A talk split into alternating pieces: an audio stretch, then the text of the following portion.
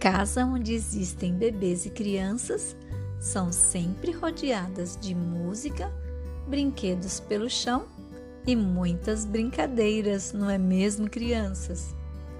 Neste momento da pandemia, qual foi a brincadeira que mais aconteceu aí na casa de vocês? Hum? Acho que foi a brincadeira de faz de conta com casinhas, não foi?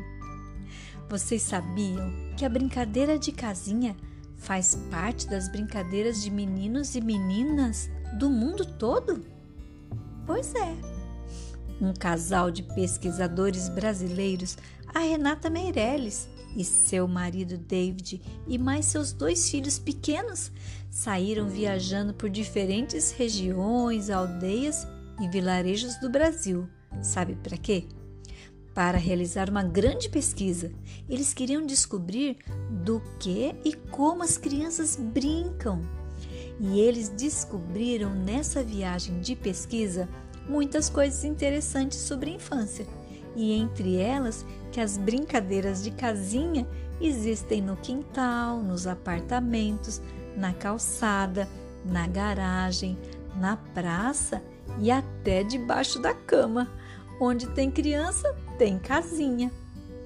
As brincadeiras de casinhas e garagens podem ser muito divertidas, e com bonecas e bonecos as crianças podem, por exemplo, imitar os adultos da família, cuidando dos irmãos mais novos, conversando, dando comida, dando uma madeira e outras coisas que fazem parte do cotidiano de uma casa. Ah, no dia 28 de maio, comemoramos o Dia Mundial do Brincar. É, no dia 28 de maio. E essa data celebra a infância, o direito da criança a brincar.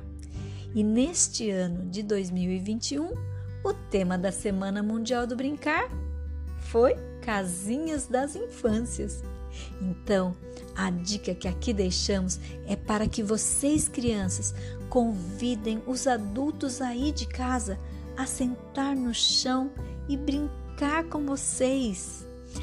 Falem para eles deixarem de lado um pouquinho o trabalho da casa o do serviço, esquecer o celular por um minutinho e brincar de casinha junto com vocês. Assim, brincando de faz de conta, poderão relembrar suas brincadeiras de infância e se divertirem muito ao seu lado.